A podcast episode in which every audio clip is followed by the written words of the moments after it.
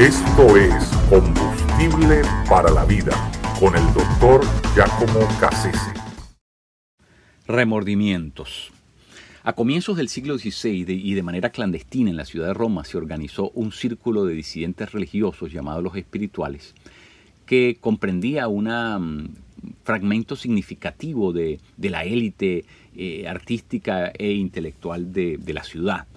Eh, por supuesto, el más connotado de todos ellos era Miguel Ángel Bonarroti, eh, quien junto a Victoria Colonna, a Ergo Gonzaga, al cardenal Reginald Paul y a Oquino habían, se habían suscrito a un manifiesto que comenzó a circular en la ciudad em, que básicamente daba a conocer su, su, mm, digamos, su oposición a las políticas mm, papales eh, y que se asentía abiertamente con eh, los, grupos protestantes que afirmaban la salvación por fe y por gracia.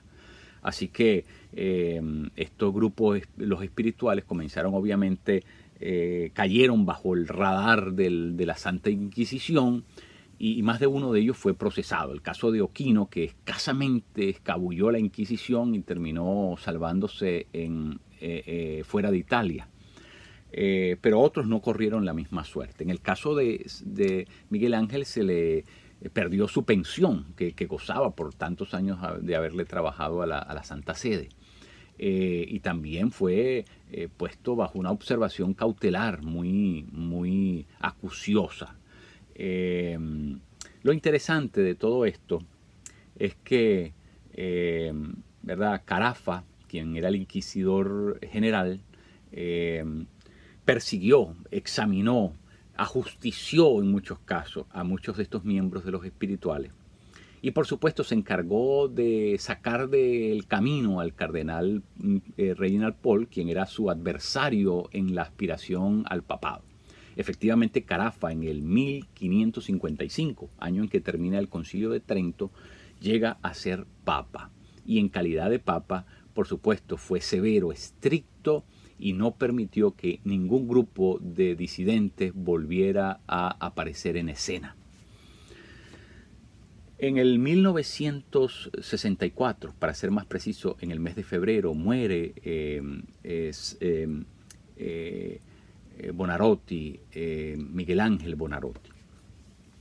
Y eh, ese mismo año, ¿verdad? Su último cuadro pinta la escena de Jesús en su encuentro con Nicodemo. ese encuentro que todos sabemos que era un encuentro de noche, con las luces apagadas para que la gente no se enterara ¿verdad? De lo que estaba haciendo Nicodemo, de sus intenciones, no quería manifestarlo públicamente, no se atrevía a hacerlo públicamente. Pero lo curioso de todo esto es que cuando pinta Nicodemo, Miguel Ángel se pinta a él mismo, es decir, un autorretrato. Eh, eh, eh, es un autorretrato la cara de Nicodemo.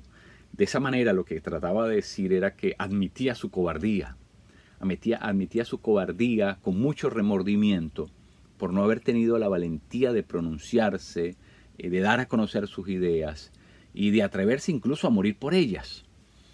Eh, los remordimientos no son cosa buena, no son cosa agradable, porque los remordimientos son como zumbidos en la conciencia que nos recuerdan continuamente que hemos vivido eh, de manera traicionera no solamente con Dios, pero aún con nosotros mismos, porque no nos hemos atrevido a vivir a la altura de nuestras ideas, de nuestros ideales, de nuestros compromisos como personas. Y entonces eso nos hace detractores de nosotros mismos. Eh, y, por lo tanto eh, son, son cosas tristes. Eh, Jean-Jacques Rousseau, el gran filósofo francés, decía que los remordimientos se adormecen cuando hay prosperidad, pero se hacen cada vez más grandes en momentos de crisis. Así que eh, cuando todo está bien no, pensamos en lo que hemos hecho mal, pero cuando nos acercamos al desenlace final de la vida, cuando nuestra, nuestra existencia entra en ese periodo de crisis, comenzamos a mirar para atrás. De hecho, Una persona que está acercándose a la muerte piensa más en su pasado que en su futuro. Y por lo tanto, esa persona está mirando continuamente y evaluando las decisiones malas o buenas que ha hecho a lo largo de su vida. Es muy triste que alguien muera con remordimiento, que alguien tenga que admitir, ¿verdad?, mm, el no haberse atrevido a vivir cabalmente.